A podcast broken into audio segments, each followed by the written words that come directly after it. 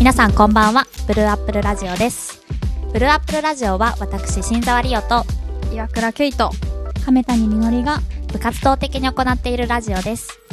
主にジェンダーやダイバーシティのことについて気になること知らないこと知りたかったことをおしゃべりしていきます。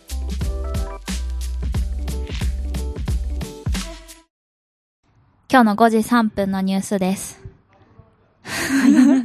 最高裁がねタイムリー。ね、めっちゃタイムリーで、今今日収録が6月23日なんですけど、うん。ちょうど先ほど最高裁が夫婦別姓を認めないっていうことにうん合憲しました。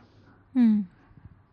っていうことで、ちょっと、ど、どういう感じですか？私、あーってちょっとなっちゃったんだけど、そうですね。でもなんか、あーってなると同時に、なんだろう。やっぱ、今のその日本の、その、法律というか民法だと、うん。その、どっちかの、男性か女性どっちかの名字にするっていうものだから、そうん。の、それの文章を文字通りに読むと、その、なんだ、別に女性差別につながらないじゃないですか。うん。でも実際はうん。96%うん。が男性らしいんですけど、これ、さっき見たんですけど、さっき見たら96%うん。私も見た。って出てきたんですけど、もだから、その、なんだろう。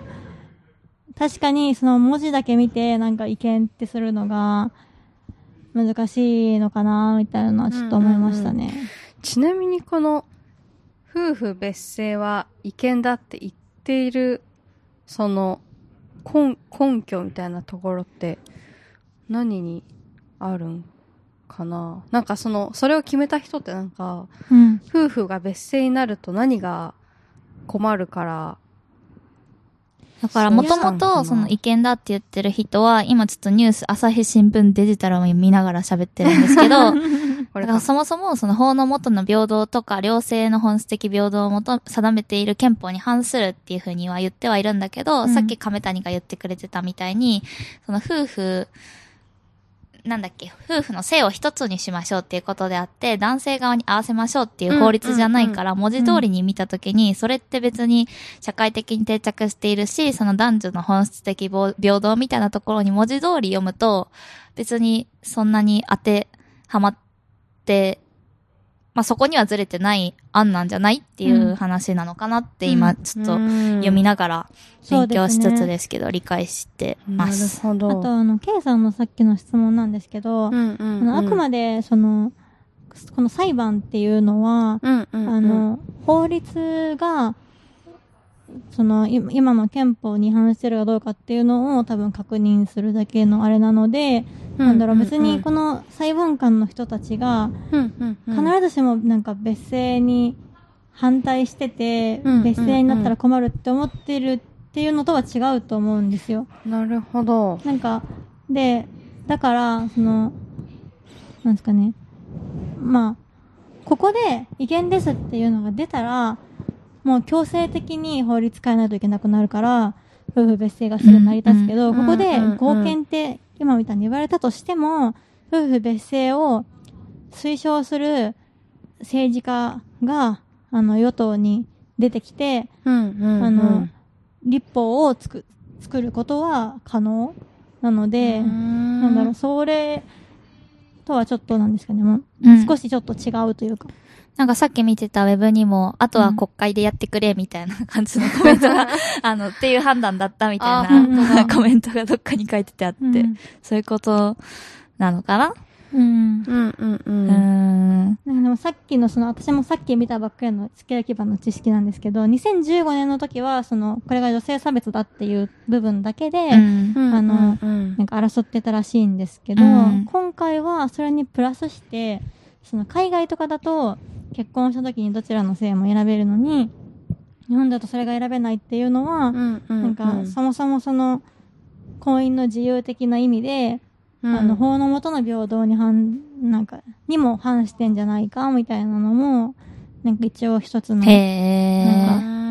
訴訟理由として挙げてたらしいんですけど、まあそれも認められなかったっていうことみたいですね。なるほどね。なるほどね。じゃあ今度の衆議院選で、まあ、結構今なんかその、いろいろ調べてると、うん。まあさっきザーピーさんも言ったように、うん。国会でこの後判断されるっていうことは、うん。私たちが投票する人が夫婦別姓に賛成してるか反対してるかっていう目でも見た方がいいっていうところなのかな。ですね。うんうん。うん。もうすぐ都議選ありますけど。えでもも。実際どう？その私の周りの友達で結婚している人って、うんうん100%男性側の名字を踏襲している人私のが、友達もそうだな。多いね私の友達も100%なんですけど、うんうん逆に夫婦別姓を待ちたいからって言って結婚してない人も知ってる。うん、うん、うん。そうなんだ。うん。えっとね、二組知ってますね。うん夫婦別姓になるまで、まあ、事実婚状態みたいな、うんうんでいいって言ってるところは。うん。私、私の友達はむしろその、名字が変わることを、もちろんハッピーに思っている友達も、うん私の周りでも、まあ基本的、基本的にというか、多分私の知ってる範囲ではみんな友達は、えっ、と、男性側の名字にうん、変わるうん。人がうん知ってる範囲では全員かな。その中には、うん。こう、私の名字がこう変わりましたっていうのをすごく、ハッピーに話してくれる子ももちろんうん。いたかな。まあでもその、それがハッピーだって思う人は、ね、変えればいいし、うんうん。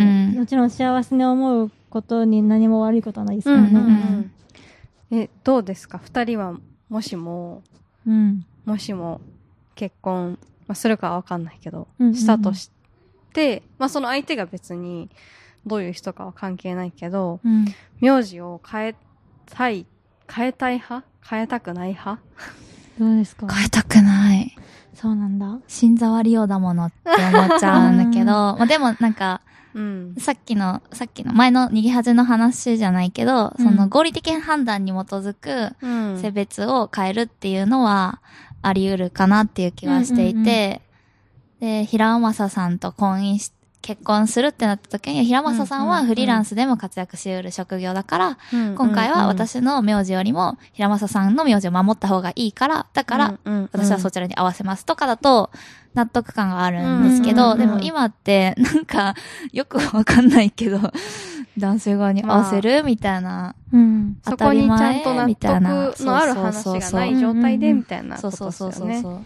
そう。それは嫌だななんかそれこそその自分の名字変わってハッピーな人もいるよねって話しましたけど、うんなんか男性で自分の名字変え、変わったらハッピーって思う人、なんかどれぐらいいるのかなみたいなのはちょっと気になりますね。確かに。自分の名字変わったらハッピーってどういうこと？自分の名字があんまりそもそも気に入ってないっていうことなんだ。いや、じゃなくて多分好きな人と同じ名字にあそういうこと？そうそうああ結構私の友達は、そう、結構そういう感じで、その、その人の名字がもちろん、わかんない。めっちゃかかっこいいとか、音的に好きとかあるかもしれないけど、まあそもそもその、彼の名前をもらいました、みたいなイメージというか、なるほど。なんか結構、めっちゃ昔、これでも本当の、あ、なんかめっちゃすごい覚え、この名字の話で思い出したのが、うんうんうん。なんか、中学生ぐらいの頃に、あの、新選組のドラマを見てて、うんうんうん。で、その時に、なんかそこだけめっちゃ覚えてるんですけど、えっ、と、その時代の、その、いわゆる、えっ、と、男のひ、その、新選組の隊員のうちの一人が、うん。えっ、と、まあ、かなり彼らって、まあ、命を、毎日命をかけてる仕事、うんうなんかその時代、代、幕末の時代って、なんか、確か、こう、なんだっけ、対立構造が、上上位、あ、上位派と、上位派と、えーな、そん、違う。尊王上位と、そんな砂漠上位とサバ、そその、その名前忘れたけど、まあ、だから、毎日こう、命をかけて戦ってる時に、うん。こう、その人、ある男性の隊員の人が、こう、結婚した時に、もう、俺がその人にあげられるのは、名字しかないみたいなことを言ってて、なぜなら、名字をあげることによって、その自分が死んだ時に、その人がなるほど自分の妻だっていう、まあ、旗印になるから、だから、そのために、俺は、彼女に名字をあげるみたいなことを言ってて、なるほどね。多分、それとまあ、近い感覚というか、なの、なのかなちょっと思っていて、別にその今はそんなまあ、そこまでその昔ほど命の心配とかはないけど、その一緒の名字になることが家族とか身内の間に入るみたいな感じになんかなる感覚なのかなとかー、。なんか、わ、分かってるようで分かってないかもしれないんだけど、なんだろう、一人前になる称号みたいな、あ、もうあるし、みたいな意味合いもあり得るのかな。やっぱ同じ名字イコール家族感があるのかな、うんうんうん。その身内感というか、そう、それは、なんか、あわかるんですけど、でも、だったら、なぜ女性の名字じゃダメなのかっていうところなんですよね。あ気になるのは。そうですよね。そう、なんか出てきてたわ。検索いろいろしてた時ーも、うんうんやっぱりその名字を一つに統一するっていうことが日本の家制度であり文化だからっていう話が出てきていて、うんでも一方でもう一個ちょっと調べて出てきてて、これ、うん法務省のウェブサイトです。見てきてたのが、うんこの家制度うん。うんうんうんと、名字を一個に定めましょうっていううんうん。考え方って明治の末になってできた法律なの。ええうんうんあ、そうなんだ。結構新しくないって思っちゃって、それをまあまあまあ最近100年も経ってないものを絶対の文化だからって言って、なんかう、ん覆、覆せるっていうか、まあ多様性が生まれない状態になってしまってるのは、ちょっとどうなんだって正直思っちゃった。そうですね。あと、そもそも、家制度自体はもうなくなってますね。廃止されてあ、なるほど、なるほど。はい、えっと、確かね、夫婦同士性、これでしょ？戦後に、あうんの初め、て家制度っていうのがやっぱ差別的だっていうので、あの、廃止されたんですけど、あの、形としてまだ残っちゃってるんで。あそういうことかそういうことだね残ってるんだ。そうです。本当そうだ。ですよね。だってあの、本当に多分江戸時代、うんとかまでうん名字あるのって武士とかしかなくて。そっか、うん確かに確かに。明治三明治9年のには、夫婦別紙を国民すべてに適用することとしたみたいな話があるよ。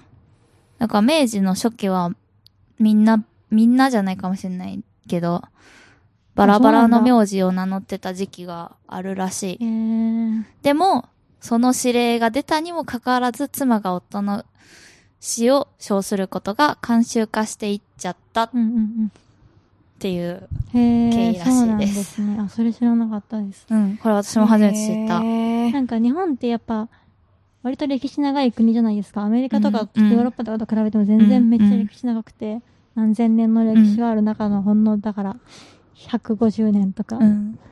ですもんねうううん。ほど。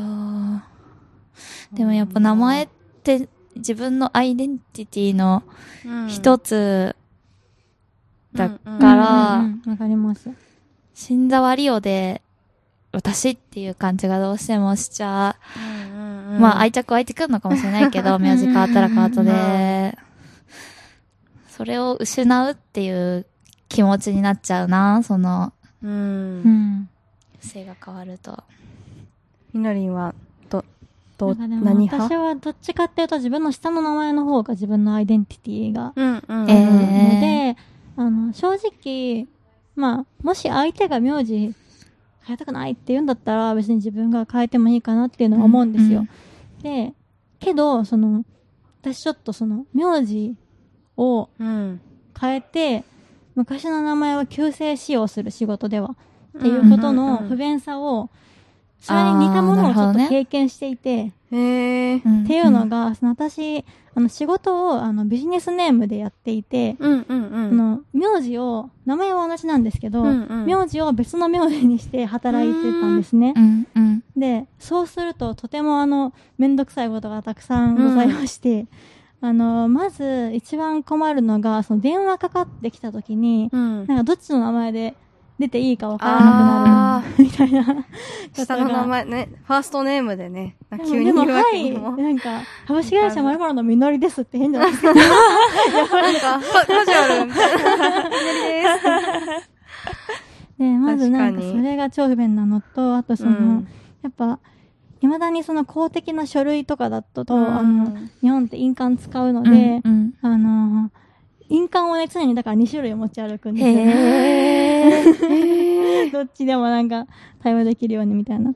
じゃそのねだから社内の書類とかは全部そのあ、うん。ビジネスネームの方の印鑑使って、個人のやつは、普通の印鑑使うみたいなのもめんどくさかったですし、はいあと一番なんか困ったのが、あの、取引先の人がサンプルの商品を送ってくれたんですけど、うんうんうんもうリモート始まってたので、うん私の家に送ってくはいれたんですよ。はいはい。で、その時に、その、仕事の名前で送ってきてくれたので、うんうんうんあの、宅急便の人から、こんな名前の人住んでますか？って、へえ。ました。そうよね。そうそうそう確かに多分その、なんだろう、郵便物とかだったら、うんうんうん。旧姓出してると思うから、そういうのないのかなと思うんですけど、やっぱなんか宅急便とかだったら、まあ確認してくれたからよかったんですけど、なんかそういううんうん。めんどくささが出てくるし、なんかこう最悪の場合、なんかなかなか届かないとかにうん。確かにね。なるのかなとかって思ったら、うんやっぱなんか名字変えるって、手続きも大もちろん大変だと思いますし、なんかそれ、その後も、その通称使用したらいいじゃんって言うけど、通称使用も結構めんどくさいことたくさんあるなって、それで、ななんか疑似体験しました。確かに、緊急事態とかで亀谷の会社にう、んうん例えばわかんないけど、警察から伊藤みのりさんいますか？みたいなかかってきて、伊藤みのりはいませんってなって、ぐちって切られるみたいな。いや、それでも会社、ああ、そっか。違う確かに会社も、なんだろう。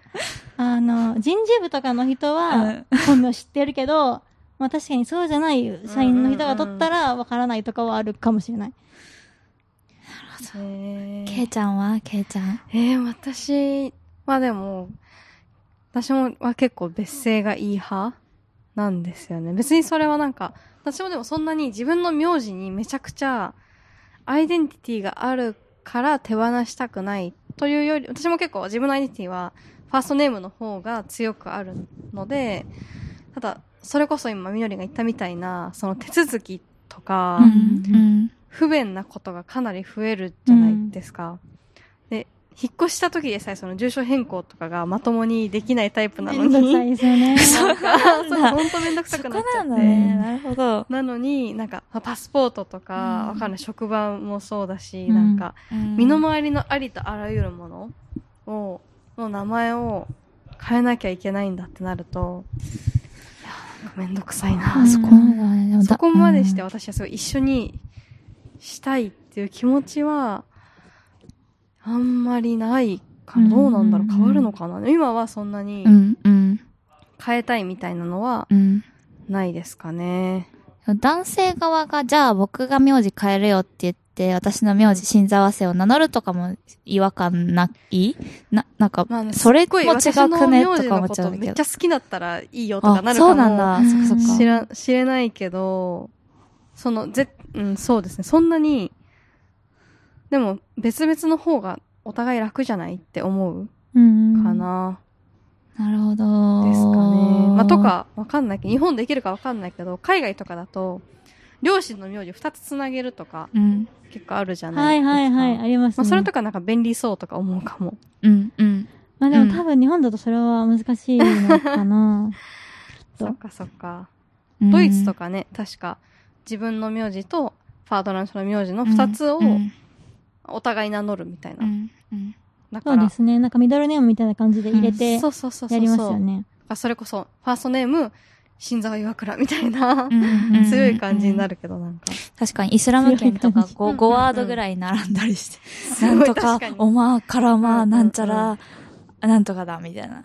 じいちゃんんの名前とばあちゃんの名前と、みたいうんな。とか、あったりするから、まあそういうのあってもいいよね。ただ同性になり、同じ性別、性別じゃないや、性、性になりたい人は全然なっても、なってもいいというか、好きな形でいればいいし、うん、でも、単にそれが嫌っていう場合は、別っていう選択肢もあってもよくない？みたいな。だって、うんなるほど。めんどくさいじゃないですか。手続きとか絶対。そうですね。うん。なんかでも対等さが失われる気もしちゃうんだよね。どこ、どっちかの家に入る。だから結婚式とかも、なんかすごい素敵な回なんだけど、全部男性側が先に喋ってとか、うんうんうんあ最後のそこまである締めんですか？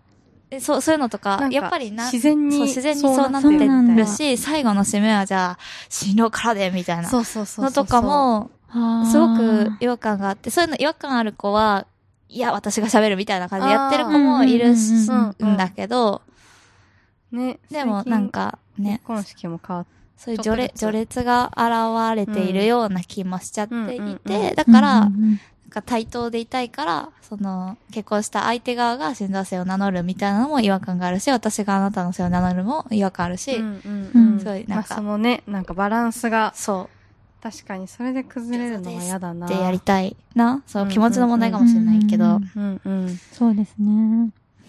なんか今までその個人的な話をしてきたのがちょっと話変わるんですけど、うんうんそのやっぱ夫婦別姓にそもそもならないと結婚したくないって人がやっぱその一定数いる中で、なんかもし国が本当に少子化問題解決したいんだったら早く別姓にすればいいように あいや どれぐらい、したらパイがどれぐらいかみたいなのある？よ。4%だったらさ。え、どうなんだろう？うん、でも4%はだからそのあれですよねだんあそっかそっか男性が変えてるかっかそっからそっかそっか。そこじゃないね。うん、あ。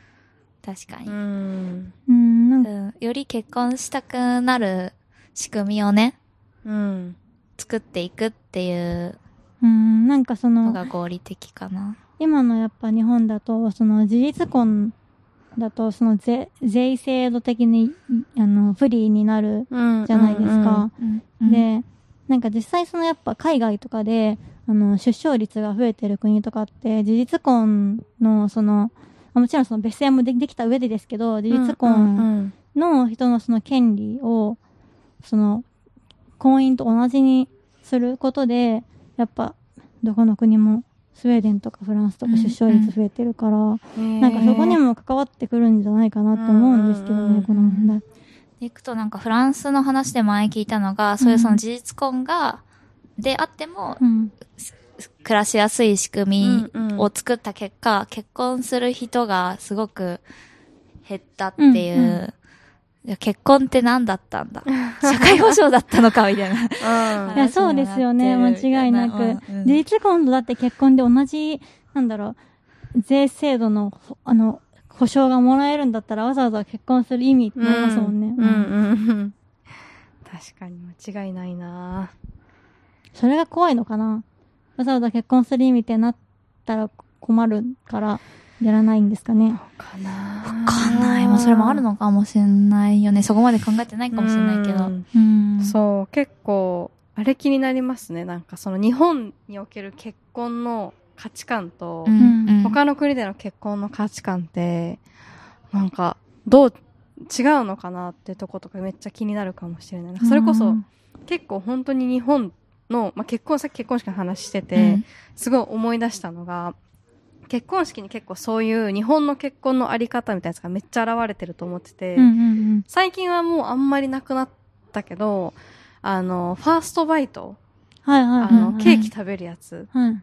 で、あの、まずは、えっ、と、新婦から新郎、あ？新郎から新婦に、あの、あげるファースト、ケーキをまず食べ、ウェディングケーキ食べるやつで、ファーストバイトは、あの、お腹いっぱい食べさせてあげるよって、え、やりません？やりません？そういう意味なの？あ、そうそうそう。私もえー知。私今まで出た結婚式で、うんあの、そうじゃない子ももちろんいたけど、あの、司会の人が、じゃあファーストバイト始めますって言って、うんうん。で、そのファーストバイトの意味を説明してくれたんですよ、その場で。あ、そうなんだ。じゃあまずは、その、新、新郎から新婦に、へのファーストバイトは、あのお腹いっぱい食べさせてあげるよっていう誓いの証として、まずは一口どうぞ、みたいな。で、その後に新婦から新郎は、えっ、と、いや、お今で言うと、お今で言うと、そのケースで言うと、女の子から男の人うんの新婦から新郎へは、えっ、と、美味しいご飯をずっと作ってあげます、みたいなので、本当に？怖すぎるんですけど。アナウンスをしてて、あ、そういう意味ある、意味あるんだ、みたいな。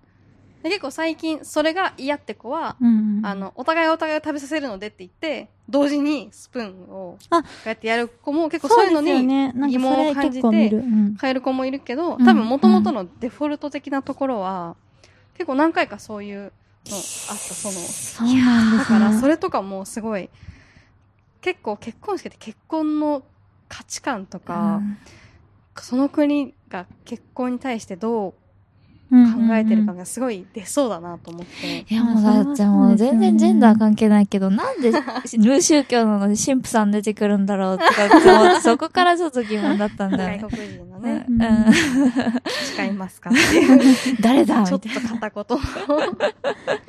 そうですよね。まあなんかこれは日本だけじゃないですけど、やっぱバージンロードとかもそもそもやっぱ、お父さんのものだった娘が、あのー新郎のものになるっていう セレモニーじゃないですか。か。そうっすね。お父さんが連れてきて、そう、お母さおんが連れて母さんがこない。ベールを下げてう、ん。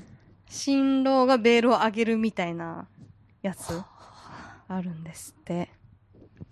そう、でも結構私の友達は人人前式がこれまで多いかあ私も最近増えてきた人うんの、この集まってくれたうん。大切な人の前で誓いますみたいな。確かにそっちの方がなんかしっくりくるって、うん。神、別に見てくれてるわけじゃないかな、みたいなとこあると。い、や、だから神のこと信じてるんだったら神に誓えばいいですけど、うん。うん普段神のこと信じてねえくせにって話ですよね。